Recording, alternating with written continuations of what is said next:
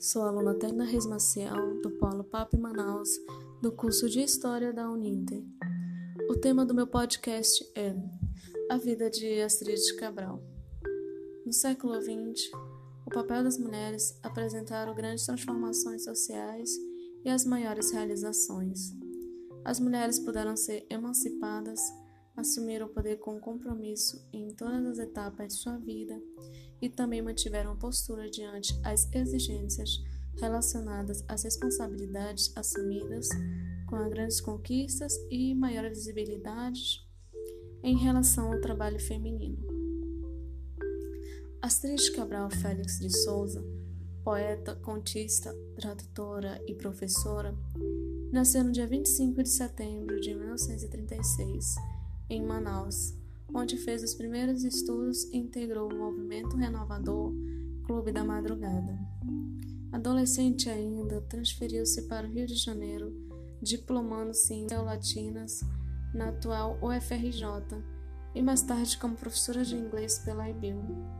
Lecionou língua e literatura no ensino médio e na Universidade de Brasília, onde integrou a primeira turma de docentes saindo em 1965 em consequência do golpe militar. Em 1968, ingressou por concurso público no Itamaraty, tendo servido como oficial de chancelaria em Brasília, Beirute, Rio e Chicago. Em 1988, foi reintegrada à UNB.